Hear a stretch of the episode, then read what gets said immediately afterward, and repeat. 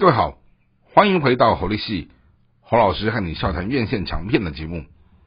今天和大家聊的这部电影是二零二三年的四月清明档期上映的一部美国的传记纪录剧情片。这部电影呢，它叫做《Air》，就是英文的空气。好，那这部戏呢，它其实是由。呃，大明星班艾弗列克他所指导，然后呢，他请到了他自己的好朋友，好麦特戴蒙、杰森贝特曼，然后以及几位演员，包括他自己在这边担纲主演一个，好关于 Nike 这个品牌的鞋子，他如何好，因为在当时说服了。好，八零年代、九零年代当红的篮球巨星迈克乔丹穿上了这个品牌，然后成为了这个品牌的正式的代言人，并且透过这样的一个品牌，好结合了呃运动员本身的这样的一个特质，然后创造出一个世代非常经典的传奇。好，那因为这是一个真人实事的东西，以至于说。他在铺陈的过程当中，显得就没有那么的高潮迭起的戏剧性，反而就会是比较落在说哦事件当时的情况，哦这个呃这个 Nike 品牌他们当时的篮球部门，哦他们是如何的艰辛，哦在创造出这样的一个。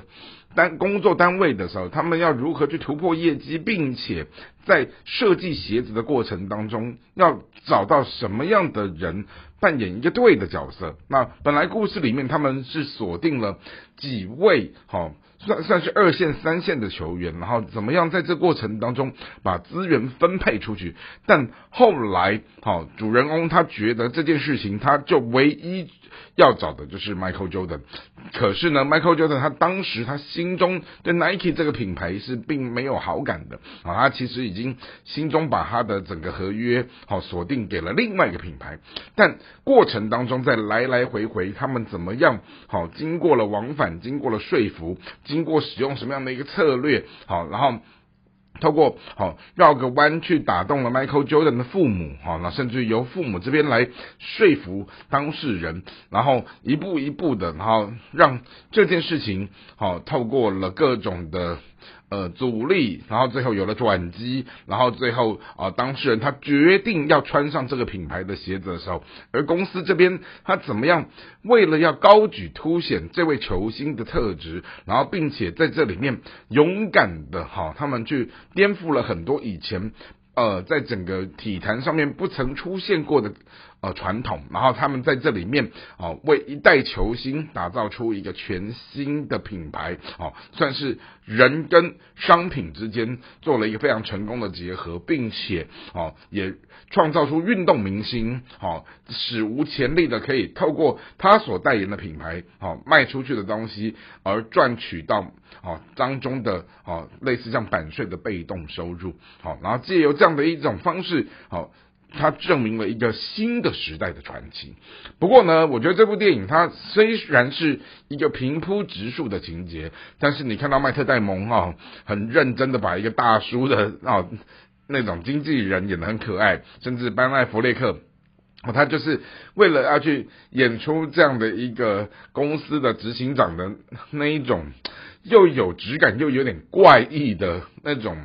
怪胎男子的那一种东西，我觉得在角色分寸的掌握，我觉得是还蛮有意思的啊。那当然是个大品牌，而在呃整个电影公司的整个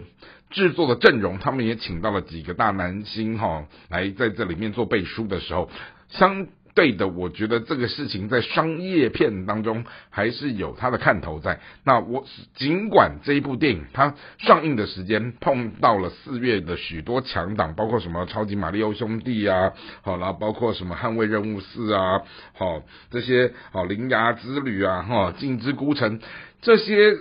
欧美强档、日本的强档放在那边的时候，瓜分掉了一些票房。不过我个人是觉得，因为这个。几位大男星他们的高辨识度，以及加上他们的粉丝，好加上这个大品牌的魅力，好 Michael Jordan 传奇的故事，让这个影片，哈，它在上映的时候成绩仍旧还算是停留在中等中上的表现。那因此呢，从一个比较是传记型的故事，然后它扮演成是一个商业剧情片的这样的一个纪录片的概念的时候，我想也就在这边当中跟大家分享。那也鼓励大家有时间的时候可以去看看这个呃时间的背景，把它。定位在一九八零九零年代那个时候的美国的氛围，而在那个共同的许多可能三十几岁、四十几岁、五十几岁甚至更老的人，他们有的这样的一个。共同集体记忆的过程当中，哈，那个时候的时代背景以及这样的一个呃文化运动消费的历史现象，它过渡到二零二三年这个时间点来的时候，带给我们什么样的一个反思跟启示？也希望今天的介绍你会喜欢。我们下次再会。